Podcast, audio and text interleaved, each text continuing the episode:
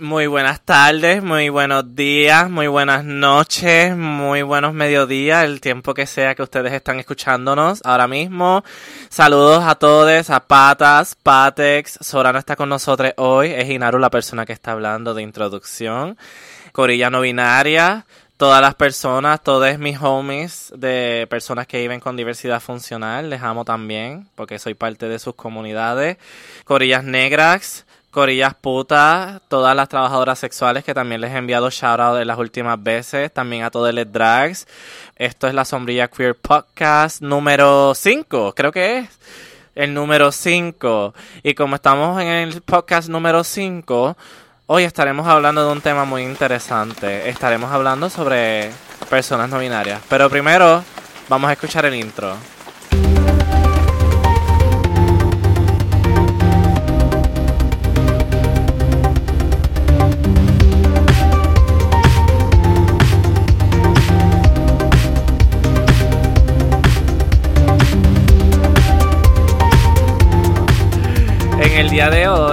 Estaremos hablando sobre lo que son las personas no binarias.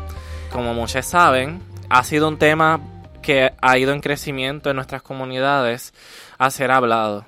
Y a pesar de que es un tema que se habla mucho, todavía hay muchas personas que no comprenden o todavía hay mucho desconocimiento. No necesariamente porque no lo hemos informado, sino pues porque esto toma tal vez un proceso de cambio y, e ir escuchando a otras personas. Así que en el día de hoy, y la primera pregunta que vamos a estar haciendo es, ¿qué define para nosotros ser una persona no binaria? En el día de hoy nos encontramos con una diversa cantidad de personas no binarias, todas de, de diferentes identidades dentro de lo que es el espectro no binario. No necesariamente se identifican per se como persona no binaria, pero sí está dentro de las categorías de la sombrilla de lo que es no binario. Esas personas en el día de hoy se van a estar presentando hacia ustedes con el seudónimo o con el nombre, como deseen dicen su identidad y pues a partir de eso vamos compartiendo nuestras historias. Lo primero que les pregunto a ustedes es cómo ustedes definen lo que es ser una persona no binaria. Eh, buenos días, buenas tardes, buenas noches, soy Sam eh, y me identifico como una persona no binaria y mis pronombres son ella. ¿Qué significa una persona no binaria para mí o mi identidad como persona no binaria? Pues hace tres años, para hablar rapidito, eh, escuché sobre el término por primera vez, Two Spirits, y pues me, resonó, me acuerdo que me resonó mucho, pero nunca logré identificarme porque sentí que era algo como binario el tener como que espíritu masculino y femenino y ser como una mezcla o tener los dos. Eh, y pues recientemente este mismo año me identifiqué por fin como una persona no binaria, gracias a mis compañeros aquí. Este. Y fue el término que por fin pues logró eh, hacerme sentir como persona y sentir que voy más allá, entre medio o fuera del binario, de lo que es ser persona, una persona femenina o masculina. Me dio la libertad de ser y elegir también mis maneras de poder expresarme como soy. Y no tener que elegir si es algo femenino o masculino. El no identificarme como un hombre o una mujer cisgénero o, o trans logré tener ese espacio en la identidad no binaria. Para mí es bien importante escuchar cada vez que una persona no binaria o una persona se autoidentifica como persona no binaria. Y por mi parte, yo intento no dar definiciones, pero usualmente lo defino como una persona que no se identifica ni como, ¿verdad? Lo, el binario de hombre y mujer, o se puede identificar como ambos a la vez, eh, ¿verdad? Hay muchas maneras de poder definirlo yo, para mí es muy importante escuchar que una persona me diga que es una persona no binaria o que, ¿verdad? Me digan como que, mira, ahora me identifico porque desde el 2013 yo me llevo identificando como una persona no binaria y esto, que by the way es Inaru que está hablando, este, para mí fue bien difícil al principio presentarme como una persona no binaria cuando todavía no se estaba hablando absolutamente nada en Puerto Rico sobre ello. Era 2013, o sea que pensaríamos 2013 al 2019, alrededor de seis años. Se supone que ya eh, uno pensaría no habría muchos cambios, pero sí han habido bastantes. Ya apenas en el 2013 le decía a una persona, no me identifico como nena y como nena, y no me decían, ah, tú eres una persona no binaria entonces, o sí, yo he escuchado de eso. Yo, me decían, oh, pues tú eres un alien. es lo que yo había escuchado anteriormente. Así que esto ha ido en crecimiento desde el 2013 y esto es algo que, ¿verdad? Desde mucho antes, pero en Puerto Rico, según lo que yo tengo pensado, o por lo menos lo que yo he visto, desde el 2013 he visto un aumento y es, mm, ¿verdad? Me baso en lo que he visto yo. Si hay otras personas que se han identificado como no binarias en otros espacios anteriormente ese tiempo en Puerto Rico, no lo sé, que me imagino que sí lo hubo, pero yo me dejo llevar, ¿verdad? Por el tiempo en que yo estuve viendo. Y me parece bien fascinante porque llegar y todos esos años que han pasado eh, y ver cómo ha habido un aumento tan grande, no ha sido simplemente una persona por año, han sido dos, tres, cuatro, cinco, seis personas por año que he conocido no binarias que dicen, no, mis pronombres son neutrales, etcétera. Eh, JB aquí, pues yo como persona casi treintona en febrero, eh, pues definitivamente no me identifiqué como no binaria antes, pero sí, siempre me sentí como que fuera de lugar. Y cuando, pues, en los 90 o, los, los comencé de los 2000, donde empecé a janguear, empecé a, hacer todo, que, que, que, pues, yo sé que mucha gente que tiene quizás 25 no, no fue a Crash o no fue a estos sitios como que cis, super cis homonormativos, pues, quizás pues, han vivido cosas, experiencias diferentes. Por ejemplo, para mí, nunca, nunca, nunca escuché de persona no binaria, ni de Two Spirited, ni nada de eso. So, so para mí, yo empecé a conocer esto a los 26, en el 2016, 2017. Así que yo nunca viví con eso. Eh, para mí, en mi experiencia, siempre fue, pues, ah, eres la pasiva, eres la que, la que, pues, te comportas como, como mujer socialmente adjudicada, pero, eh, como que, pues, no, también siempre era en un hombre femenino lo que me, siempre me decían. Eh, y pues yo pues nunca, o sea, no, es que hay nada malo con, con, ser un hombre femenino, pero simplemente pues no, no, esa etiqueta que me, pus, que me ponían a mí, pues no quería que me fuera adjudicada a mí, sino yo quería ponérmela simplemente yo. Y no, nunca me sentí cómodo con, con eso. Eh, y nunca encajé.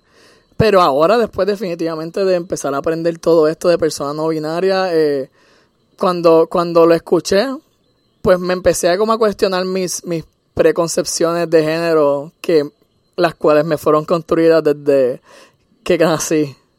Eh, así que, y, en verdad, eh, pues, salí como persona no binaria eh, hace poco, hace como dos años, y, y, de verdad que ha sido lo más contente que he estado con, con, con, mi identidad de género en toda mi vida.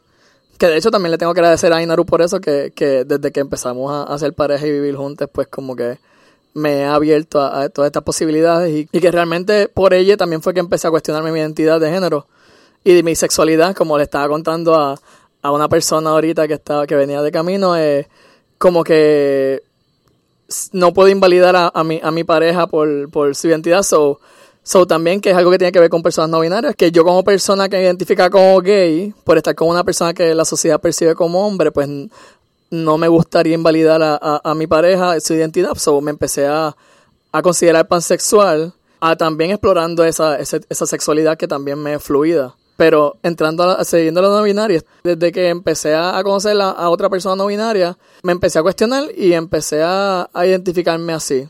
Que puede ser que las personas que janguean conmigo a mis 18 no, no, no, no entenderán ni, ni, ni, ni ni querrán entender mi identidad muchas veces.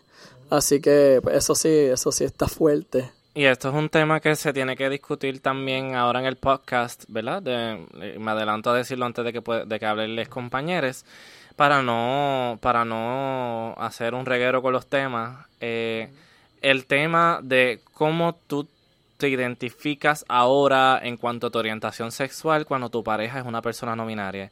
Si tu pareja es una persona que no se identifica ni como nene ni como nena, porque ¿verdad? Para muchas personas, que es lo que me han dicho antes, no, pues antes era fácil porque si tú te identificas como nene, pues y yo soy un hombre, pues soy gay y tú eres gay también, y, pero si identificas como mujer, pues yo este soy bisexual porque me gustan tanto las mujeres como los hombres o soy heterosexual o lo que la persona se quería llamar pansexual, etcétera.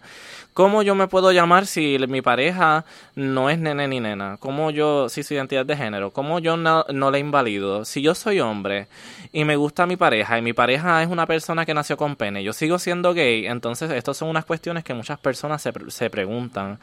Y es como, pues, porque, ¿verdad? No debería recaer sobre la persona no binaria tener que contestar esta pregunta, pero la realidad es que a veces en muchos de los casos sí cae.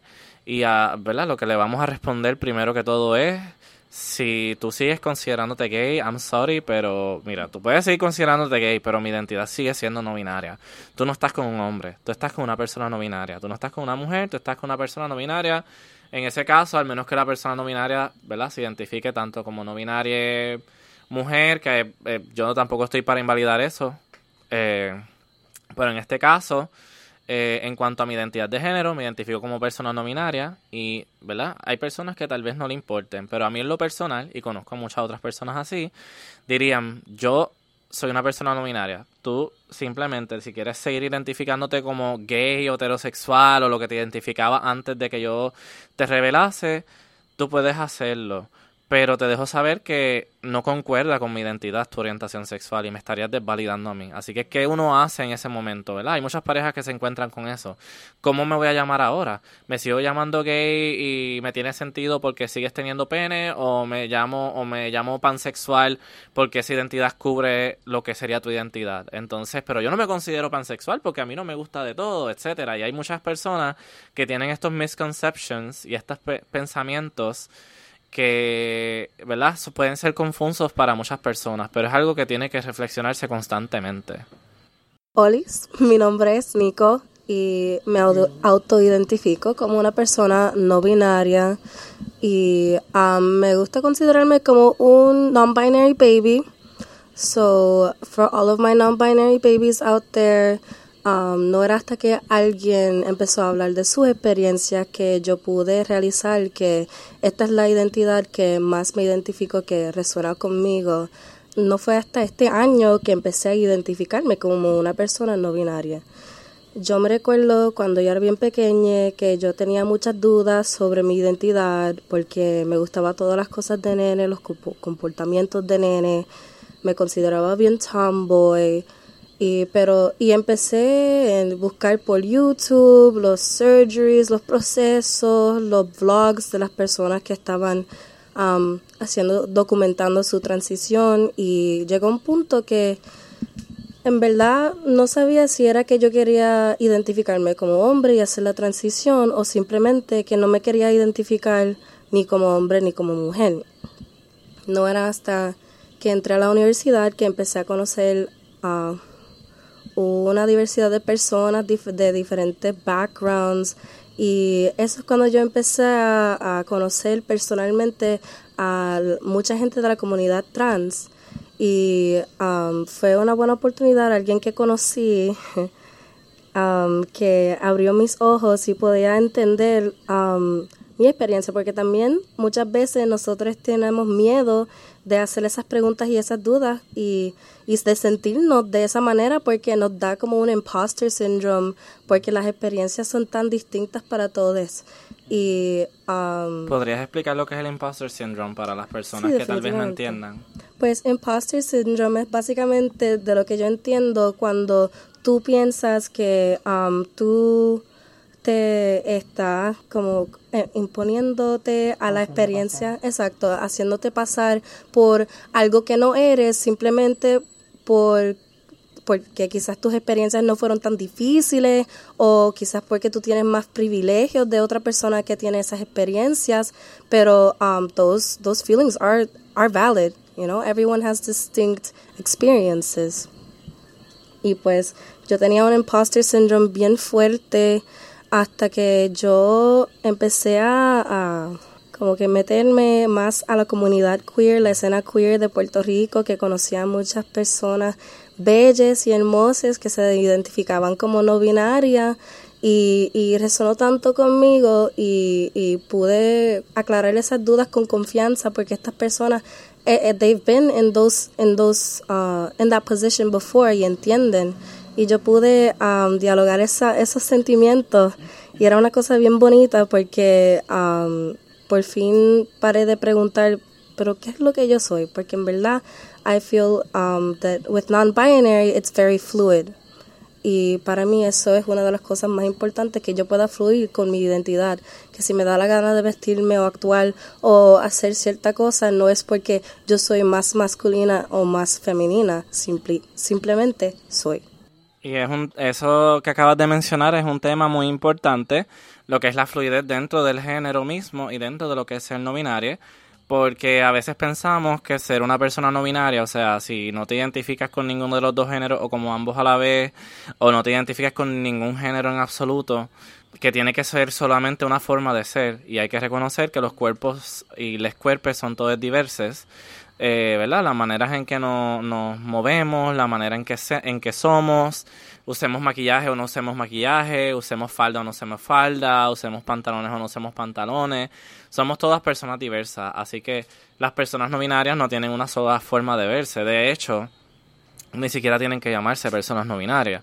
Hay muchas maneras de llamarle a una identidad que va fuera de lo que es hombre y mujer. Hay muchas personas como yo que nos identificamos como gender queer o queer de género que cae dentro de ese espectro y yo en mi género me percibo como una persona queer, mientras que hay otras personas, por ejemplo, que son fluidas de género o gender fluid, que significaría que esta persona fluye en lo que es el género y que no tiene problema en realmente hacer ningún cambio, eh, no tiene ningún problema hacer cambios a diario en cuanto a su expresión de género, no tiene problemas en cuanto a hacer cambios en cuanto a cómo se expresa eh, su cuerpo, en cómo le llaman chico, chica o chique, etcétera. Todas estas identidades tienen unos parecidos bien grandes entre sí, pero esta diferencia es importante para nosotros. La diferencia o cómo le llamamos diferentemente es importante para cada uno. O sea que aunque tú digas, no, es que genderqueer, hay personas genderqueer que yo he conocido que son fluidas también y no les importa, ¿por qué no se llaman gender fluid?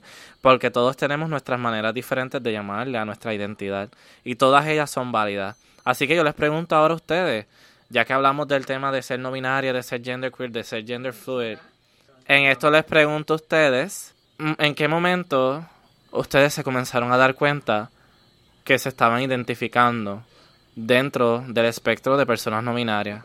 ¿Cómo ustedes se empezaron a identificar? Hola, mi nombre es María José.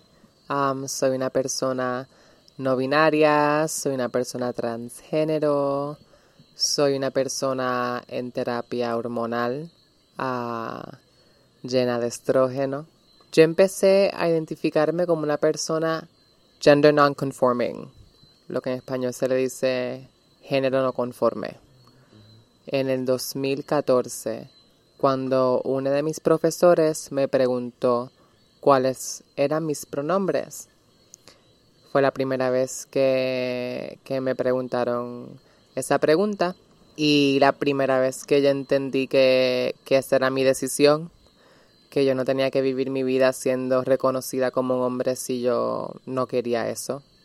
Y creo que es una pregunta muy importante de hacer a, a todos.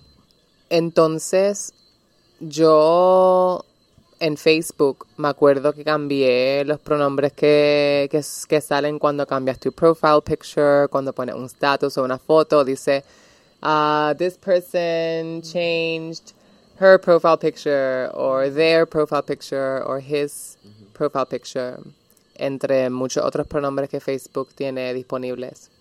Porque no son solamente he, she, they, hay, hay una variedad de pronombres que se usan para, para identificar a personas no binarias y, y personas género no conforme o, o de género fluido. Es interesante que cuando yo empecé mi terapia hormonal sentí una presión a ser reconocida como una mujer. Pues porque estaba rechazando con tanta firmeza mi masculinidad que sentía, ah, pues mis pronombres son ella y yo soy una mujer trans. Pero es interesante porque ya antes de mi identificación pública como una persona transfemenina, ya yo me identificaba con una persona no binaria, pero le di como una pausa a esa identificación para que fuese más claro que yo no era un hombre. Lo cual me provocó mucha frustración porque al, llevar a cabo mi transición médica me fui dando cuenta que realmente yo era una persona no binaria, que no me interesaba ser vista como una mujer en el mundo porque no creía que, que ser mujer era algo que se podía esencializar y, y que ser hombre tampoco. O sea, realmente yo no creo en el binario de género y mi identificación no binaria creo que viene de, de ese anarquismo, de ese querer como que romper con lo binario, romper con las cosas como son, porque porque reconozco que es una presión bien grande para mí y para muchas otras personas, ¿verdad? Ser fácilmente leídas por la sociedad. Que en nuestra sociedad muchas veces es pues, verte explícitamente como una persona masculina o explícitamente verte como una persona femenina. Y así llegué y poco a poco cada vez entiendo por qué es mucho más cómodo para mí identificarme como una persona no binaria. Cada vez entiendo cuán importante es para, para mí ser vista como una persona no binaria por las que me rodean. Siento que hay mucho potencial en lo no binario porque para mí lo no binario es lo infinito. El ser un hombre, una mujer cisgénero y llevar a cabo esos géneros como la sociedad quiere que les lleve a cabo, en verdad una experiencia bien cohibidora, cohibe mucho a, los seres humanos en tanto a los colores que les gustan, las personas que les gustan, las películas que les gustan, todo, ¿verdad? Todo. Todo lo que en esta sociedad se le adjudica a, las personas por los genitales con los que nacieron, ¿verdad? Y, sí, pues si, y si dejamos eso, a, si dejamos eso a, un lado, el binario, las expectativas, realmente creo que nos enfrentaríamos a una sociedad infinita, ¿verdad?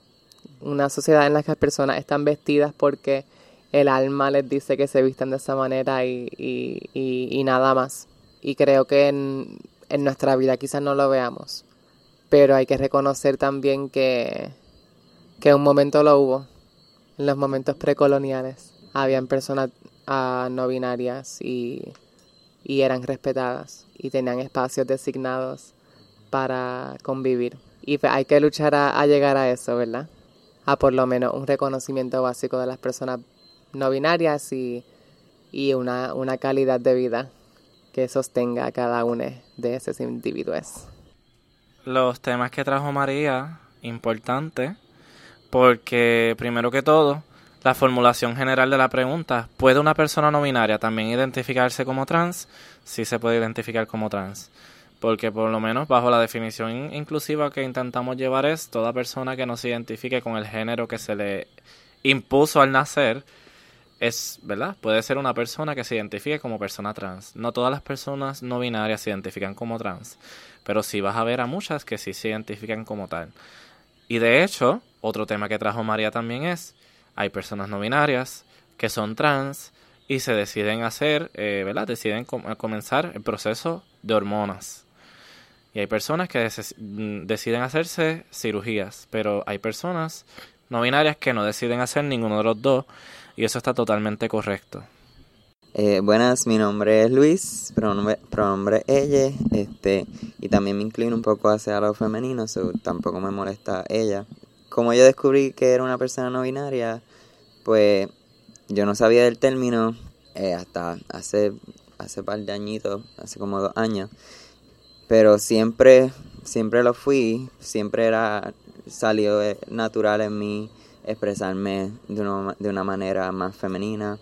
Siempre en mi casa recuerdo que había el problema de los, los quehaceres de la casa, pues los nenes hacen esto, las nenas hacen esto, y había un problema porque mi hermana le gustaba hacer las cosas que eran típicamente de nene, y yo no quería hacer eso, y mami siempre me impulsaba a que ah, tú tienes que ser un hombre y tú tienes que hacer eso porque eso es de hombre.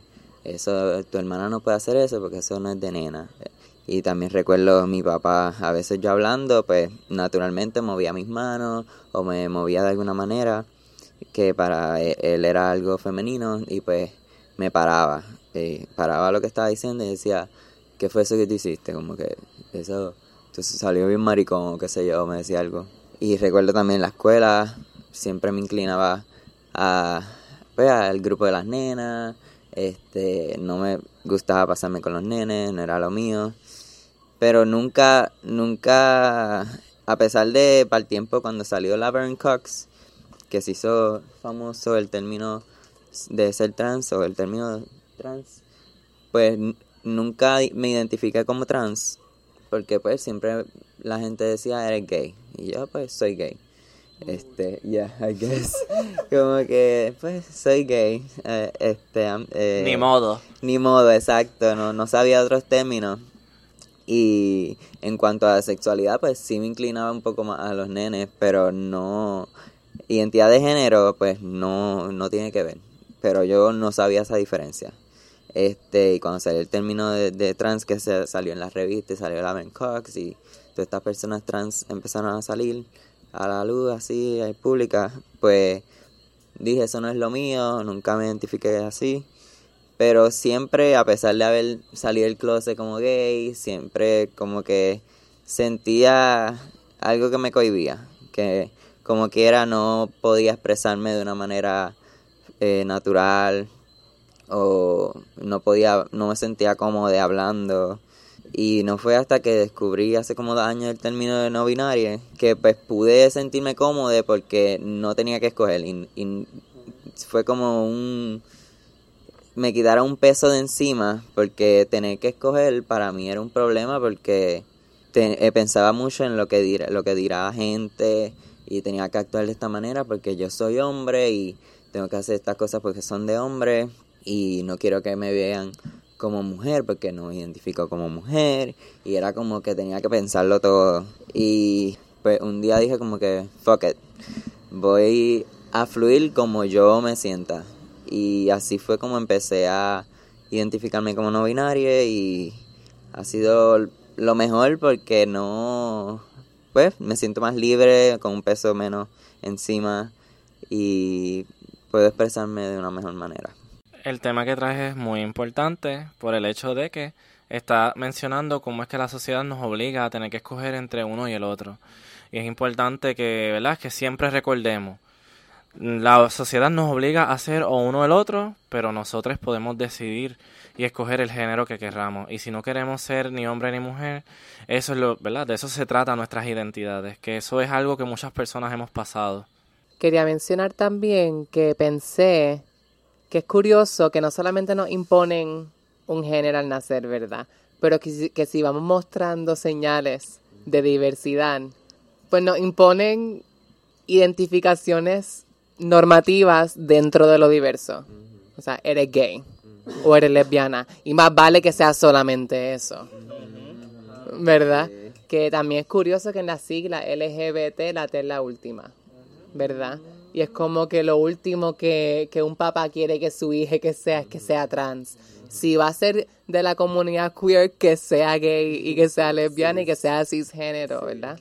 Partiendo de eso, es importante que la sociedad reconozca que el no querer que una persona que no actúe fuera de las normas que se le imponen al nacer uh, por sus genitales, que eso es transfobia, o sea, cuando, cuando tú estás discriminando a un hombre que le gustan los hombres por ser afeminado, no estás criticando que se acuesta con otros hombres, estás criticando y estás discriminando contra él porque es afeminado, ¿verdad? Y el ser fem, para alguien asignado hombre al nacer, significa transgreder su género. Y eso es transfobia, ¿verdad? Y yo creo que nuestra sociedad muchas veces usa homofobia para señalar a, a cosas que realmente se discriminan en contra por la transfobia no tienes que ser trans para sufrir transfobia. Full, full. O sea, esta idea de que las mujeres asignadas al nacer, yo me acuerdo que en mi escuela a, ciertas personas les decían machúa, ¿verdad? Eso es transfobia. Y es algo que, o sea, la transfobia y la lo no binario fobia nos impacta a todos de distintas maneras. El que las personas asignadas mujeres al nacer o las personas fem en general tengan que depilarse porque si no, no eres lo fem suficiente, lo mujer suficiente, eso es transfobia. Que los hombres no puedan tener pelo largo es transfobia también. Nada, que es importante reconocer que dentro de lo sexual y de, lo y de lo de género, todas estas cosas todavía hay, hay, que hay que hablar mucho de ellas porque todavía confundimos muchas cosas y no tenemos claro esta separación de lo que es sexo y género todavía no es claro para la sociedad. Y, es importante decirle a las cosas lo que son, especialmente la transfobia y lo no y la no binaria fobia porque si no, pues no, se nos hace mucho más difícil empezar a erradicarles. De hecho, esto es una de, de, las cosas que muy prontito posiblemente estemos publicando. Una de las publicaciones que estaremos haciendo es sobre la diferencia entre homofobia y transfobia, porque hay muchas personas que no le queda claro. Y cuando hablamos de homofobia nos referimos a que un, ¿verdad? un discrimen hacia personas que tienen parejas del mismo sexo o, que, o del mismo género. Eh, y entonces ya más allá, o una persona que tú percibes que tiene una pareja del mismo género o del mismo sexo, porque la persona puede ser bisexual también, pero tú como le ves con una pareja que tú piensas que es de su mismo género, pues ya tú dices, ah, es homosexual y déjame discriminarle. Eh, y la diferencia entre ahí y transfobia, transfobia obviamente es un discrimen por una expresión de género transgresora que tú estás llevando a cabo. Que por eso hay veces que las personas sufren transfobia y no lo saben porque son personas eh, heterosexuales y cisgénero. Ah, porque es que yo nací normal. A mí me, yo soy hombre, me gustan las mujeres. Y a mí me dijeron maricón una vez porque una vez me vieron limpiándome con toallitas de bebé. Y eso, pues tú sabes. Entonces, como que eso fue un ataque transfóbico, no fue un ataque homofóbico. Porque aunque te hayan dicho que eres maricón en algún momento, ¿verdad? Y estoy utilizando esa palabra. Aunque te hayan gritado maricón, no, no te lo gritaron por homofobia necesariamente. Al decir la palabra maricón ya se sabe que te están diciendo un, un ataque homofóbico, pero la raíz de eso no fue homofóbico, fue transfóbico, porque tú estabas transgrediendo el género y lo que se te estaba imponiendo como tenemos una mezcla tan grande de lo que es transfobia y homofobia, cuando pensamos en una persona atacando a una pareja homosexual afeminada, lo que la gente piensa es, ah, pues les atacaron por ser homosexuales, pero la pareja no se estaba besando, no se estaba acurrucando. Posiblemente estaban caminando de una manera que esas personas simplemente dijeron, ah, pues estos son dos maricones, y entonces estas mismas personas con esa mentalidad discriminatoria asocian el paquete completo, o sea, asocian ser homosexual con incluir ser afeminado, incluye también unas conductas sexuales a las que ellos supuestamente no participan, por ejemplo, recibir analmente, aunque sea el dedo o aunque sea oralmente. Y eso es un tema que tenemos que hablarlo a diario, porque la gente todavía no sabe reconocer la diferencia entre un ataque homofóbico y un ataque transfóbico, que a veces van mucho de la mano, porque precisamente quien está atacando no sabe la diferencia. Así que tanto te puede atacar porque te vio siendo una persona fem, y a la misma vez te grita una palabra homofóbica. Viene en el paquete también, así que eso es parte de... Yo ya hablé un poquito sobre cómo yo me descubrí que era no binaria, así que voy a ser breve. Eh, nada, que en, este proceso también de ser persona no binaria, eh, yo simplemente también me puse mucha presión encima en, en, en, ser algo específicamente más allá de no binaria como gender fluid o como gender queer, como mi pareja se, se identificaba como gender queer, eh, yo como que pues, no sé, ser, eh, identificarme como no binaria solamente se sentía un poco falso para mí, en mi experiencia, porque sentía que I wasn't non-binary enough. y eso y eso sé que mucha gente lo, lo vive también y, constantemente lo, lo piensa en, en, su redescubrimiento de género. Eh, pero nada, durante el tiempo definitivamente fui aceptando y fui viendo que simplemente pues tampoco era necesario suscribirme a ninguna identidad específica de persona no binaria eh, si no me da la gana, porque no. Primero que todo, el género es fluido, que si en algún momento me empiezo a, identificar como gender fluido, gender queer o agender, pues puedo identificarme como eso cuando lo viva. Eh, pero no tengo por qué presionarme ni ponerme presión extra tras de ser persona no binaria. Entonces también ponerme presión encima por identificarme más allá que eso. Así que he vivido estos dos años como persona no binaria y realmente pues estoy bastante cómodo con eso. Y nada, primero que todo le quiero agradecer a todos, a todos. Esto no se, va, no se ha acabado todavía, pero le quiero agradecer a todos que por estar aquí, por gracias por dejarme escuchar a ustedes, porque he estado a punto de llorar en, unas cuantas historias porque eh, me identifico demasiado con ustedes. Eh, y es rico escuchar como que, que yo no estuve sole pasando por esto mentalmente. Porque está fuerte pasar por estos soles en los teens, e incluso los 27, 26 también es, difícil. Así que en verdad, gracias por todo. Eh, buenas noches a todos, todas, todos. Eh, mi nombre es Bex. Eh, me considero una persona transmasculina no binaria. Mis pronombres son él y ella. Quería eh, compartir un poco lo que ha sido mi experiencia en cuanto ¿verdad? a explorar lo que es mi identidad a través de los años. Recuerdo eh, mis pronombres son él y ella.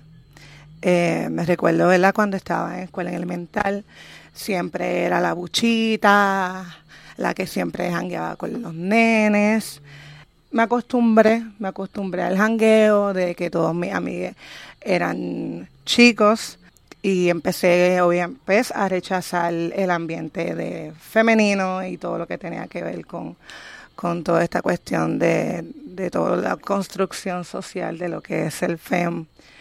Y a través de los años seguí explorando obviamente mi, mi cuerpo y, y pues me, ya entrando a universidad, pues me identificaba como una persona bisexual y aún así sentía que me faltaba algo, tenía como que ese vacío y mi familia, eh, cuando yo salí del closet, yo tenía 19 años y fue horrible eh, por experiencias familiares. Eran trans y habían pasado por experiencias muy fuertes en su momento, en sus años. Y pues creó ese label familiar de que pues las personas trans pues están enfermas, que las personas trans son promiscuas, que las personas, toda esta bomba, eh, pues me tocó recibirla porque fui la segunda persona eh, que salió abiertamente del closet como una persona trans masculina y mi forma de vestir y de obviamente mis manerismos son bien femeninos. Eh, lo que ha sido más impactante aún para mis amigas y para mi familia el poder eh, procesar esa maca ahí, este, de que bueno, pues te identificas como un chico y preguntas que me han llegado, like, te identificas como un chico, pero entonces te vistes como chica, este, no quieres que te sexualicen, pero obviamente siempre utiliza eh, ropa bien sexy y todo este bombardeo de, pues, de mi proceso, porque estoy ahora en terapia hormonal y estoy bien feliz. Eh, comencé mi terapia de testosterona y me siento súper orgullosa de que después de muchos años eh, pude eh, dar un stop a todos y decir voy a ser quien quiero ser y pues obviamente es una parte bien importante para mí. Y pues nada, he seguido aprendiendo y recibiendo información, empapándome, aceptándome, recibiendo críticas como vas a tener barba ahora en tu proceso y te vas a seguir poniendo lipstick y hallándote, poniéndote ropa bien sexy. Sí, lo voy a hacer. Y simplemente quiero aceptar mi cuerpo, eh, ¿verdad? Y, amarle y, y simplemente seguir hacia adelante como soy, eh, sea con pelo, sin pelo, todo, ¿verdad? Todos esos cambios que vienen, pero sí recibirlos con, con amor y obviamente el apoyo de mi familia escogida, que es verdad, que han sido quienes han estado ahí en todo ese proceso de transición y que, ¿verdad? que continuará y eso para mí pues es bien importante más allá de la presión familiar con una visión eh, obviamente bien cerrada en cuanto es ser eh, trans y no binaria, eh, que entonces pues ahí pues es mucho más complejo para ella. Ellos por lo menos me he dado la tarea de orientarles y de explicarles con mucho amor y con mucha paciencia eh, cómo yo me siento, eh, igual con mis parejas, eh, me, considero, ¿verdad? Soy una persona poliamorosa y obviamente eso también pues es mucho más complejo para lo que es la familia, eso ha sido como una bomba, la cual, ¿verdad? Poco a poco, día a día trato de procesar y de aceptarme. Simplemente aceptarme, amarme y amar a las personas que están a mi alrededor y no me han dejado sola en ningún momento. So, gracias. Buenas noches, mi nombre es Elizabeth. Este, quería dar un pequeño input.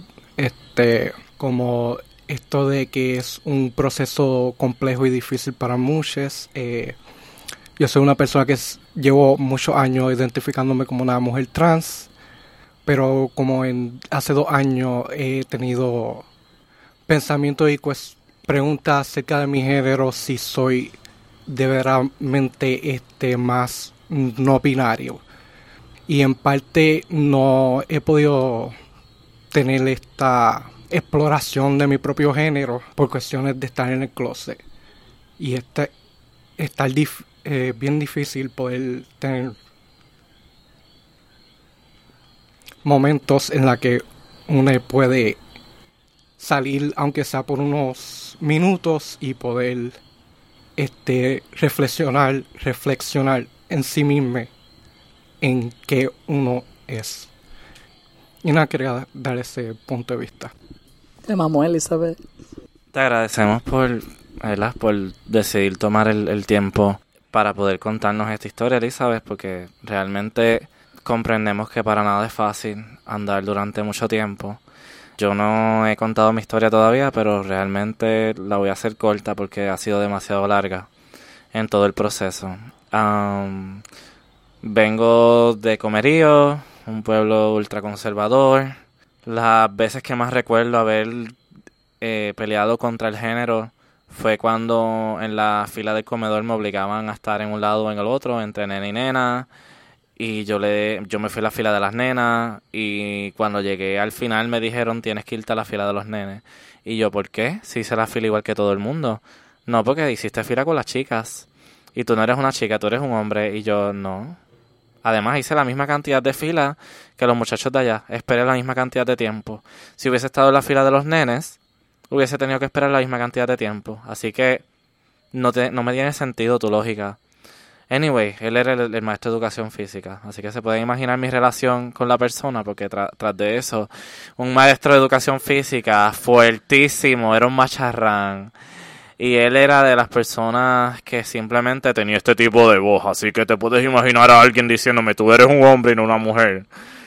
Eh, fue algo bien difícil. Al final me tuvo que dejar pasar porque yo le formé una pelea eh, pero hay muchos momentos en mi vida, instancias en las que yo he tenido que pelear simplemente con sobrevivir dentro de lo que es este sistema, dentro de lo que es que me separen. A mí me gustaba jugar con dinosaurios, con carritos y también con muñecas, con todo. Todos eran juguetes y todos me parecían súper interesantes, porque yo me tenía que limitar a no jugar con muñecas, con mujeres, y todos mis personajes en mis juegos tenían que ser hombres. Así que, ¿por qué? O sea, que dentro de qué lógica humana tú obligas a una niña a jugar únicamente con muñecos de solamente un género. O sea, a los nenes se les obliga a jugar con hombres. Y entonces, ¿verdad? Hay muchas preguntas que uno se puede hacer. No haría que yo juegue con un muñeco hombre que me atraiga yo entonces por esos cuerpos fuertes como, qué sé yo, Max Steel. Le daban los Max Steel a los nenes. ¿Cuántos nenes no fantaseaban con los Max Steel mientras jugaba con ellos? O sea, cuántas personas... Y tenemos muchas todavía, muchas visiones arcaicas del mundo, mucha gente que todavía piensa de una manera tan antigua y no se dan cuenta que esto solamente le hace daño a las niñas. Yo tuve y pasé por muchos daños. Y para yo poder salirle del closet a mi familia fue el año pasado. A mi familia yo les dije que soy no binaria el año pasado. El año pasado yo empecé a hablar a través de todo Facebook sobre mi identidad. ¿Por qué? desde el 2013 yo llevaba, pues, siendo no binaria, pero si empezaba a hablar de ello, ¿qué iba a decir mi familia? Mi familia no me entendió. Mi madre me preguntó, ¿y, si, y los días que te sientes como hombre, te quieres tirar a las mujeres? Y yo, pero es que yo no me siento nunca como hombre. Simplemente hay unos días en los que puede que me quiera vestir más de una manera más fem o más femenina o una manera más masculina. Pero eso no define que yo sea hombre o mujer. Y entonces está bien arraigado a lo que es que si usas falda, eres mujer. Que si usas pantalones maones y, una, y un reloj, eres hombre. Y en base a eso, si eres hombre, te gustan las mujeres, si eres mujer, te gustan los hombres. Son pensamientos ya que en los que esas mismas personas se contradicen y no se dan cuenta. Porque es que vivimos en una cultura bien contradictoria. Como que... Y nada, ha sido un proceso bien difícil, pero ha sido de mucho crecimiento. Y a través de todo este tiempo me han dicho un montón de cosas Desde que sa- salí como persona no binaria y antes de eso, me han dicho muchas cosas. Profesionales de la salud, profesionales abogados, todas esas personas a quienes yo pienso que me defenderían, me han fallado de cierta manera. Me han dicho, tienes que esperar años y años y años y años. Y yo les he comprobado que no, que no tenemos que esperar años y años y años. Yo me he dedicado a hablar a través de todos los proyectos que yo he estado, en todos los grupos activistas que yo he estado sobre personas no binarias. La gente se molestaba conmigo, me decían que yo era muy insistente. Ahora todas esas personas que tanto me jodían y, y se molestaron conmigo son aliadas, son personas chéveres que con las que son personas incluso no binarias, sí. Son no binarias. Hay, hay dos o tres personas que han terminado siendo no binarias. Eh, de hecho, una de las personas que me cuestionó en algún momento mi identidad y me preguntó, pero tú te identificas como no binaria y como trans, como trans, eso no tiene sentido. Ahora mismo esa persona se identifica como no binaria y es como que, oye, como que si sigo convenciendo a las personas es porque algo está ocurriendo, porque algo bien uno está haciendo, es porque esto es correcto. Siempre nos decían, no, esto no es correcto y uno siempre constantemente está pensando, ay, ¿será correcto identificarme como ninguno ni como el otro? Ay, a veces yo quisiera ser tan biologicista que mm, solamente pensar en que existe hombre y mujer. Si me identificara como hombre, la vida mía sería totalmente fácil, mucho más fácil. Simplemente iría por ahí, pero yo no sería feliz. Que eso fue lo que yo encontré. Que, ¿Por qué yo no me he retractado en ser no binaria? Porque no he sido, nunca he sido tan feliz como lo soy ahora mismo. Porque me encontré dentro de mi identidad. Y sí, tengo un montón de gente que todos los días me reafirman que no quieren saber nada sobre mi identidad, pero yo prefiero constantemente pelear contra personas para que entiendan mi identidad a estar en total tristeza dentro de mí, eh, estando dentro de una identidad que yo sé que yo no soy. Yo no me identifiqué nunca como hombre. Así que nada, yo mi promesa siempre va a ser luchar todos los días lo más que pueda hasta que nosotros nos escuchen y nos van a escuchar. Lo que pasa es que hay gente que todavía se resiste un montón, pero que se resistan todo lo que quieran. Eh, como que no hay mal que dure 100 años, supongo que eso es un dicho que dicen por ahí. Y ellos son el mal y nosotros vamos a ser la luz que vamos a, aunque no se vuelvan esas personas no binarias, va a ser una transformación social y van a tener que entenderlo porque no nos van a detener. Y si nos matan, vamos a seguir saliendo personas como nosotros, porque ya estamos hablando about it. Ya la colonización no va a seguir teniendo sobre nosotros influencia sobre nuestras cuerpos. Nada, a la gente cis, ¿qué les queremos decir? Que cuando nos identificamos como personas no binarias, pues literalmente eso significa que no escogemos eh, entre géneros. Eh, o sea, no, no, no, no nos levantamos y decimos hoy me siento más hombre y me siento más mujer. Simplemente nos levantamos y fluimos con cómo nos sintamos. Esa es la libertad que tiene ser una persona no binaria. Por lo menos a mí me molesta, a mí al, eh, al identificarme como una persona no binaria, pues no, no, no me molestan tanto los pronombres, pero sí me molesta que enfaticen pronombres masculinos cuando me conocen por la cuestión de que pues me están especificando con un género. Y nada, o sea, lo que quisiera decir es que yo siento innecesario que me estén llamando con un género, que si caballero, que si hombre o, o hasta mujer, porque eh, eh, siento que es innecesario. So, a las personas cis, pues les queremos decir eso, que, que please don't, eh, no impongan un género, porque no, somos personas no binarias, no, eso no nos interesa. Quiero ser abogada del diablo. Yo tengo muchas experiencias con personas queer que no son cisgénero, en las cuales siento que no me han permitido identificarme como una persona no binaria. Y, y creo que tiene que ver con yo ser fem y con yo estar en terapia hormonal también. Siento que, que muchas personas asumen que yo soy una mujer o como que me ven como una mujer porque se les hace mucho más fácil verme de esa manera y no por reconocer quién yo soy. Es algo de lo que habla mucho India Moore, que una persona no binaria muy famosa. Am, ella tiene un papel de una mujer trans en televisión, en un show que se llama Pose. a India Moore hace un papel transfem, pero ella es una persona no binaria y, y también creo que, que siente mucha frustración porque no se le valida como una persona no binaria por ser tan, pues es passing, ¿verdad? O, o fem passing. Es bien frustrante porque creo que, que he pasado por muchas experiencias, específicamente experiencias sexuales, en la cual me dicen, ah, no, es que tú no me gustas porque a mí no me gustan las nenas. O me dicen incluso, es tú no me gustas pues porque no me gustan los nenes. Sea lo que sea que no les guste, como que siento que, que la gente a veces me encasilla en un lado u otro a su conveniencia. O sea, verme como una mujer a su conveniencia en vez de dejar a un lado esas dinámicas binarias, ¿verdad? Y, y de conocerme fuera del binario. Creo que, que hay mucho que hacer, ¿verdad? Hay mucho que deconstruir en nuestros géneros y nuestras sexualidades. Y creo que es bien difícil hacer eso, especialmente cuando ya somos personas adultas y, y muchos de, nuestra, de nuestros comportamientos están casi solidificados y pues es complicado.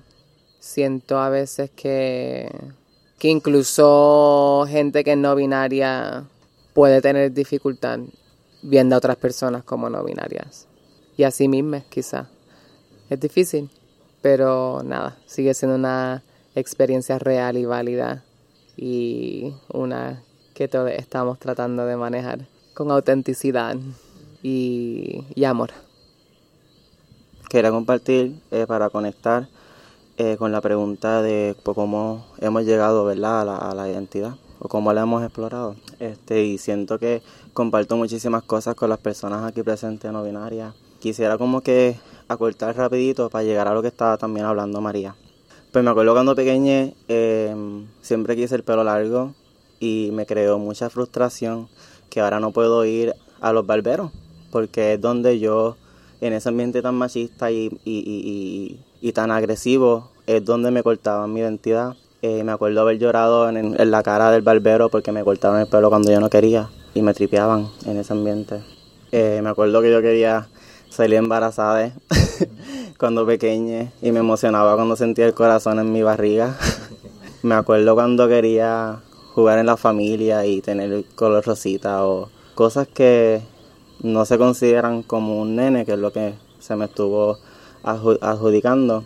Y tuve todas estas experiencias que pues fueron, me trataron de normalizar y me trataron de corregir, entre comillas, desde mi padre y toda la gente a mi alrededor.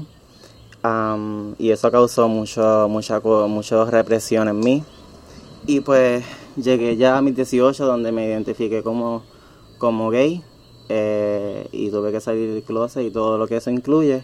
Pero siempre mi, mi experiencia no binaria pues estuvo presente en cuanto a mis vivencias con la sociedad. Y siempre tuve un problema con, con las maneras en que yo me sentía o se me llamaba.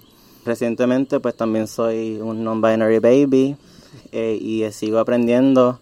Sé que me falta mucho en mi experiencia, pero en este corto año que he podido pues, explorar más, he sentido mucho bien fuerte lo que María dijo sobre la invalidez que tenemos afuera en nuestro diario vivir. Yo en mi trabajo, todos los días que trabajo, tengo que estar lidiando con personas que me dicen chicos, personas que vienen y me dicen, ah chica, ¿qué tienes hoy dando? Porque yo doy promociones y doy prueba comida.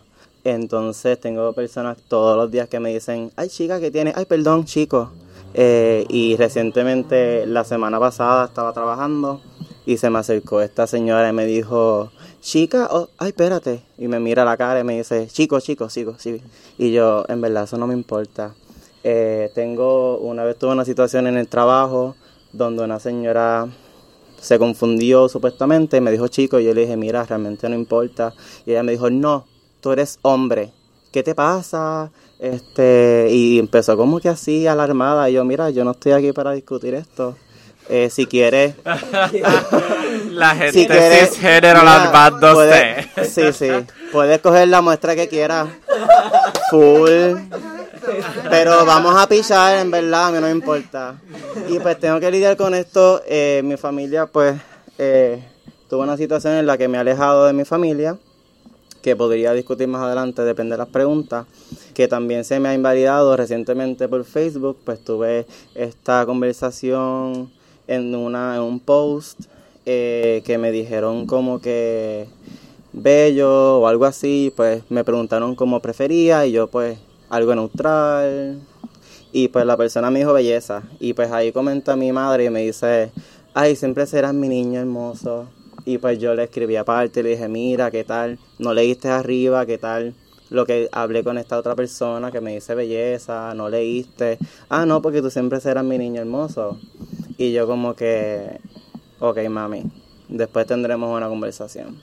Porque hubo, a pesar de la apertura, y el amarme como yo soy y todo esto que la familia viene a decir, este, realmente pues hay transfobia.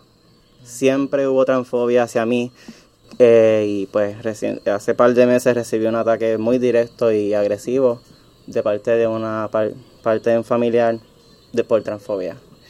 Y pues nada, simplemente quería compartir un poco que me resuenan muchas las experiencias este que también me, me pasaba con con nenas supuestamente y pues nada, este proceso que veo que compartimos y que todavía pues cuando exploramos nuestras identidades también hay un rechazo, hay mucha resistencia eh, en la sociedad y en el diario vivir. Este, y pues no, eso quería compartirlo. Entonces, antes de pasar a la última pregunta, y también tenemos varios turnos, yo quiero, ah, ¿verdad? Antes de la última pregunta, esto es una pregunta más retórica que voy a terminar contestando. ¿Qué es amar a una persona? Si cuando te dice vas a ser siempre la misma persona que yo amo, amas a la persona que esa persona ya no es, es lo que tú estás diciendo. Cada vez que nuestros familiares nos dicen voy a amar a la persona que yo conocí, pues ya yo no soy esa persona. ¿Por qué tú amas algo que ya no existe? te quedas en tu deseo del pasado, de la nostalgia de esta persona, porque no podemos como sociedad celebrar los cambios de las personas.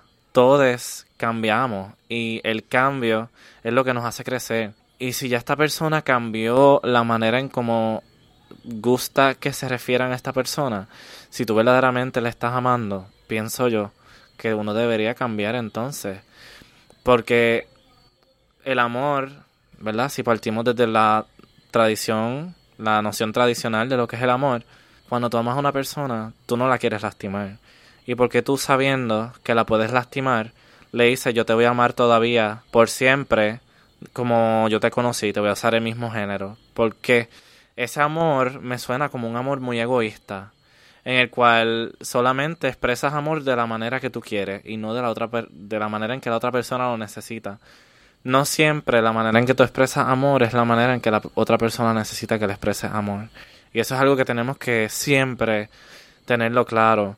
Esas madres, padres, familiares, tutores, quienes sean, verdaderamente amas a tu hija si literalmente le dices, yo no amo la persona que tú eres ahora.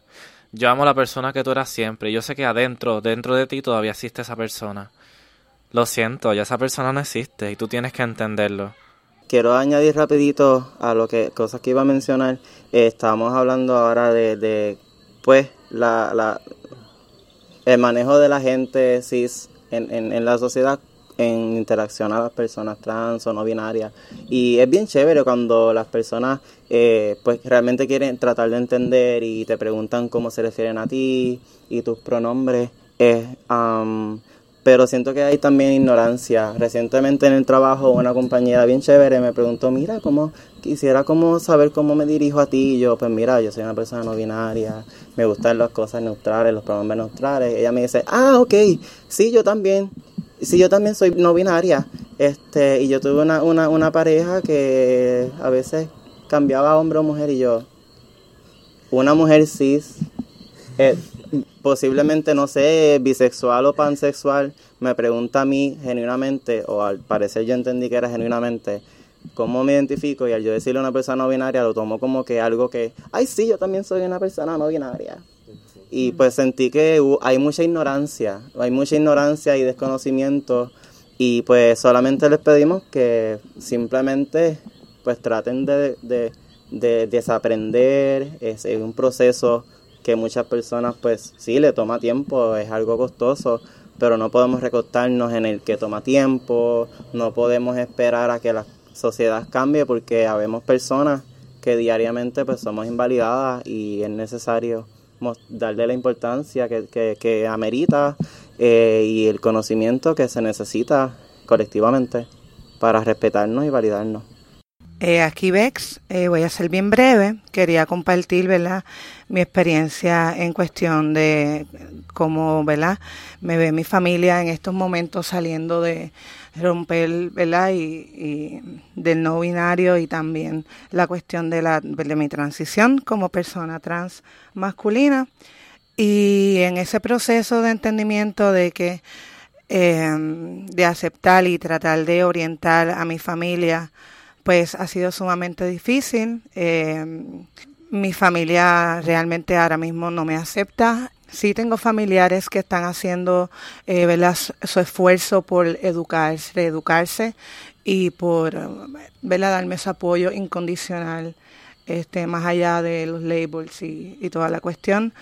Eh, pero el hecho de, de uno sentirse eh, sole, eh, con miedo a no salir del cuarto porque no quieren que te vean, porque piensas, eh, quizás la familia piensa que te estás prostituyendo, eh, porque pueden empezar 20 mil cosas y es, es válido. Y, y al contrario, no tengo nada contra eso, soy una, ¿verdad? Una, me considero una persona, ¿verdad? Eh, con una mente eh, bien eh, abierta y bien receptiva y pues es bien doloroso y quiero dejarles saber a las personas que, ¿verdad?, se puedan quizás identificar eh, con esto que estoy hablando, que no están solos, no están solas, no están solos. Hay veces que yo no he querido salir de mi cuarto y he estado días sin hablar con nadie porque me da pánico tener contacto con mi familia. Eh, donde yo vivo básicamente todo el sector completo son mis familiares y es el proceso más doloroso tener que bajar las escaleras y decir buenos días y que todos eh, mis familiares estén hablando eh, de mí o haciéndome comentarios sabiendo que soy un chico trans no binario y me dicen prima eh, o me cuestionan para cuando la barba, o sea, toda esta cuestión de, de o que te, te, ves bien promiscua o todo este bombardeo y a mí me da mucho pánico. Eh, siento que ahora mismo, ¿verdad? En donde estoy no es un espacio seguro y estoy trabajando en eso, ¿verdad? Para poder tener esa estabilidad y ese techo en donde yo me pueda eh, sentir completo, complete. Y so, quiero saber que nos sostenemos, nos tenemos, nos amamos eh, y que estamos, ¿verdad? Y somos eh, una familia y pienso que para eso está la familia escogida y para eso debería estar la familia como tal, para amarnos, para apoyarnos incondicionalmente, eh, no importa qué, no importa cómo nos vistamos o como ¿verdad? nos identifiquemos, eh, debemos tener y tenemos el derecho y, de tener esa libertad. So, es bien importante que sepan que no están soles, solas o solos. Eh, estamos aquí siempre para escucharnos y apoyarnos. Bueno, Elizabeth, de nuevo quería añadir un punto a lo que dijo Inaru sobre este que no aceptan el cambio y quería añadir este que yo no estoy cambiando a ser una persona diferente, sino estoy cambiando a, a, ser la persona que siempre he sido. Este, y que la persona que yo presento en mi día a día como un hombre es una identidad falsa que he creado por varios años, porque siempre me he sentido como la persona que quiero presentar desde que yo tengo como 10 años. Este, simplemente quería decir eso. Yo quería decir que es María José, by the way. Y que en verdad yo no quiero esperar a que me entiendan para yo tener mis derechos como ser humano. Y creo que, que algo que, que las personas en poder tienen que entender es que, pues, que no hace falta que me entiendan para yo tener espacio en los que yo me pueda de desenvolver plenamente, um, acceso a salud y educación, estilo otro.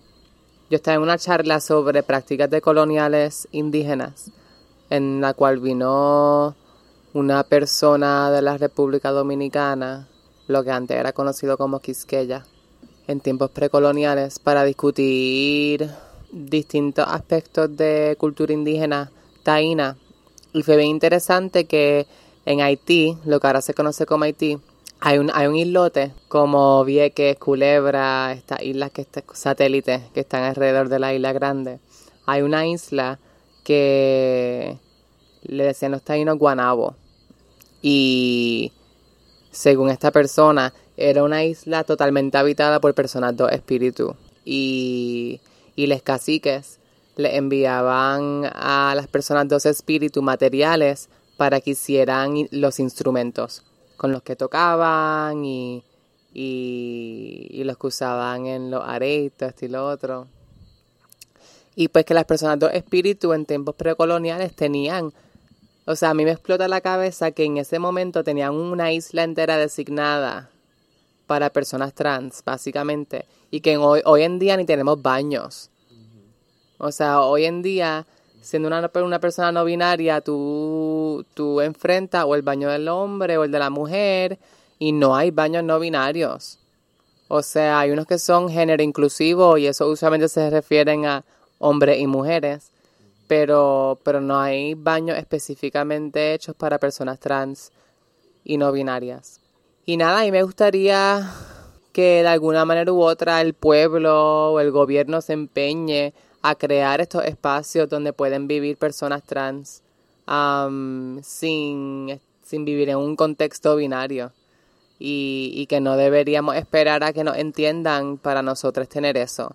Tener aunque sea una fucking barra a la que podamos ir que no tenga un dueño cisgénero y, y que realmente sea un, negocio que cree economía trans y no binaria desde las manos de, personas trans y no binarias para personas trans y no binarias. Creo que una de las metas, que debe ser una de nuestras metas más grandes, es ir creando esos espacios que los tenemos informalmente como esta sala, ¿verdad? La sala de Inaru y JV, ¿verdad? Como un espacio seguro para gente no binaria y está bien chévere que podamos crear como que estos, estos cielitos, ¿verdad? Dentro del infierno podemos creer, crear este, estos espacios divinos en donde no tenemos que preocuparnos tanto sobre no ser reconocidos.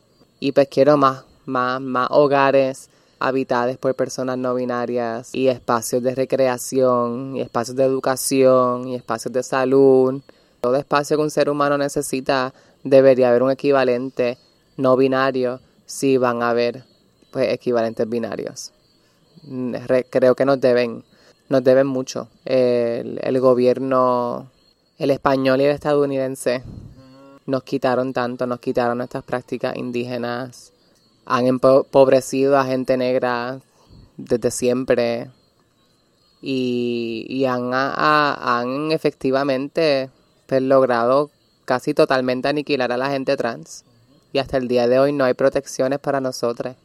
Y creo que esas cosas los no, las deben.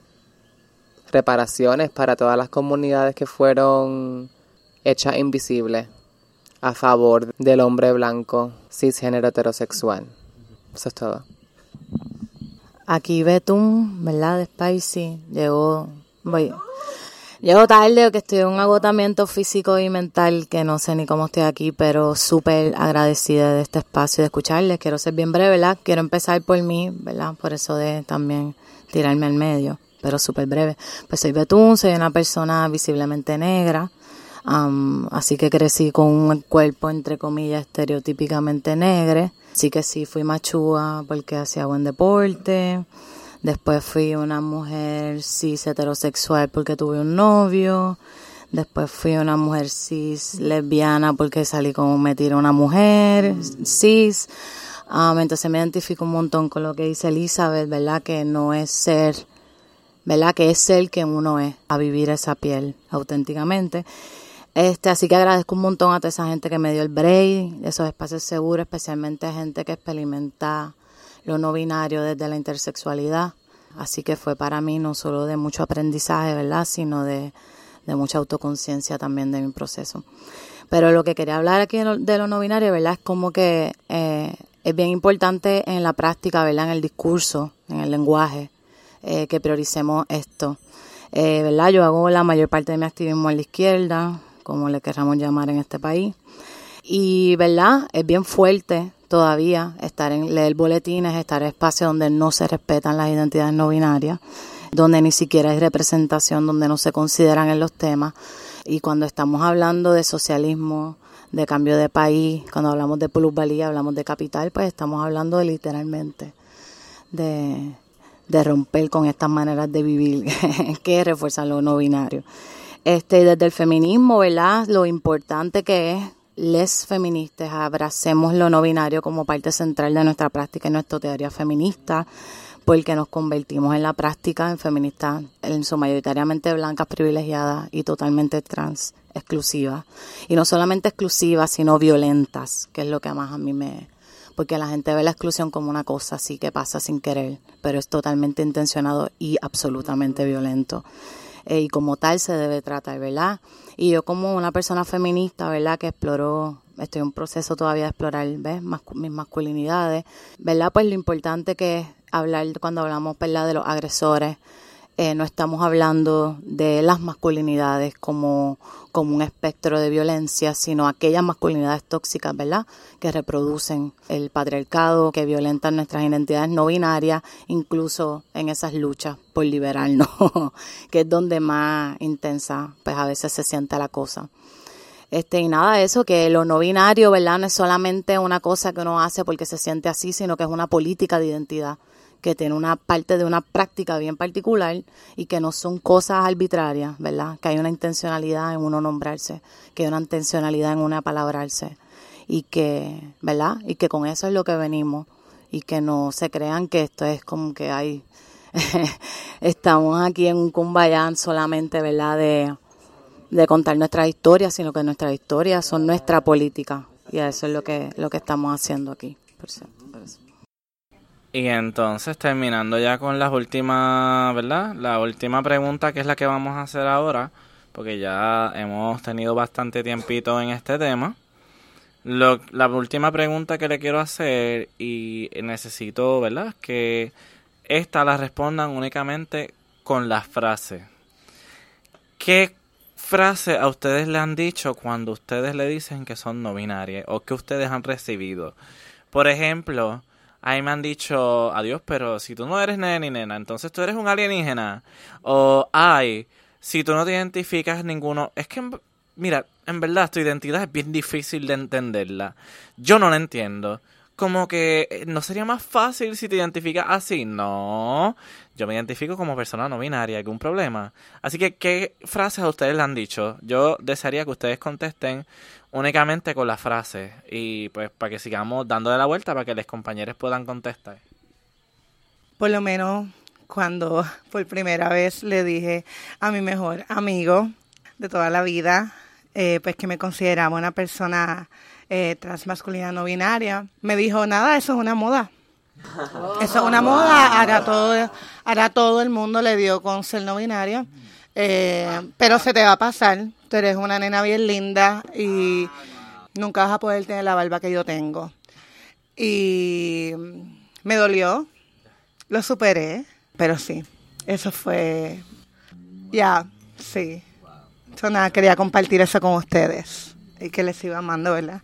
A esa persona a pesar de su ignorancia. Pues a mí, pues una cosa que me han dicho es que si quiero ser un hombre. Y es como, mm, no, no, pero gracias. ¿Y cuándo vas a empezar a usar faldas? Me han preguntado a mí, ¿dónde están tus faldas? Sí, exacto. A mí, este, una vez en el trabajo estaba tratando de explicarle a este baby boomer, este... ¡Uy! ¡Qué fuerte! ¿Por qué tú te lanzaste? Eso es una intersección muy importante. Es que son personas que pues ven a nuestra generación como algo complicado Y esta persona pues veía lo no binario como complicado. Una vez me preguntó, ah, tú, tú entonces te sientes mujer, tú eres mujer. Y cuando le, le estaba explicando lo que era una persona no binaria, y le dije que no, y él, ay, yo no, yo no te entiendo, eso es, era una, eso es algo muy complicado. Yo te sigo viendo y te voy a decir nene, como que para mí tú eres nena porque tú, este, lo que yo veo es, es lo que tú eres. Me, esa son una de las cosas que dicen. Ay, a mí una persona me dijo también, ¿eso significa que no coges por el culo? No entiendo el razonamiento de la persona. Créeme que hasta el día de hoy todavía estoy preguntándome cómo llegó a esa, a verdad, esa pregunta. Hablando de, de ese sexo también, esta misma persona con la que tuve problemas en el trabajo, pues... Baby boomer. Exacto. Era Baby. Boomer. Este, vio, eh, con- una vez vio una foto de Samuel y me preguntó si, si era una mujer, mi pareja. Y nada, yo le dije que era una persona no binaria. O vio todo eso, dijo que pues, ok, un chico. Y entonces eh, viene y después me pregunta, pero entonces, este, ¿quién es la mujer en la relación? O quién, quién es top y quién es bottom. Cosas de gente así. Yo puedo decir, yo puedo decir que, yo le contestaré, yo puedo decir que yo soy top porque cobro más, pero, Oh my god. pero, o sea, eso es, es en caso de que sea verdad, si ocurre. Algo que he recibido recientemente y también algo que he escuchado mucho es um, la gente cis decir, um, ¿y cómo tú esperas que te respeten tu identidad si tú naciste como mujer y te vistes como mujer? Y yo solamente quiero decir que la gente um, que nacieron como hombre, que se, que se identifican como no binaria, y, pero se visten de forma masculina, todavía la identidad de no binaria es válido. Y um, se supone que me respete anyway. Si yo te dije que yo soy no binaria y si me quiero presentar más fem, no borra de que soy no binaria, simplemente por el hecho que nací de cierta manera. Pues yo soy Grinder. eh, con eso lo digo todo. Eh, me, me- ¿Qué será esa aplicación de la que tú hablas? No sé. Eh, entonces, en esa aplicación, para las personas que no conocen, una aplicación que usan mayormente Hombres gay hombres gay cis para salir en citas. y conocer otros hombres gay cis. Pero como ya yo no me identifico como hombre gay cis y les digo que soy una persona no binaria, está en el perfil por lo menos. Gracias, Grindr, por dejar poner pronombres they, them y poner personas no binarias. Pues digo que soy una persona no binaria y me dice, pero tú tienes pene, que tú tienes entre las piernas, que, que es la que hay. Pues definitivamente sabemos que, que eso no tiene nada, nada, nada que ver y trato de explicárselos, pero es que a veces los hombres gay cis son tan cerrados. Mencionando algo que, que trajo María también, como que también el, el yo ser bien vellude eh, y tener mucho pelo y tener barba y todas esas cosas, también se le hace bien difícil a las personas, pues, entender mi identidad no binaria, como que, wow, tú tienes pelo, porque te identificas como no binaria. Anyways, así son las cis. Yo puedo decir que ya, ¿verdad? No nos queda mucho tiempo, pero por último, también puedo compartir una experiencia bien parecida a esa, que una persona en la misma aplicación de la que hablas me dijo, cuando le expliqué mi identidad, parece que no me entendió, y se los voy a hablar como, ¿verdad? Como yo leí el texto, porque obviamente es leído, tú lo puedes interpretar como te da la gana. Pero él básicamente me dijo, déjame ver ese totito. Wow. Y así de asqueroso se sintió. Y después quería ir con Trison, porque querían de que dos hombres penetrarme. How about no? Así que nada. ¿Alguien más tiene algo que decir antes de terminar el podcast? Yo quería decir que tratemos de escuchar a los líderes trans y no binarios que nos rodean, a entender que no, se, que no son perfectos y que se enfrentan a mucha violencia en sus luchas, que es bien única.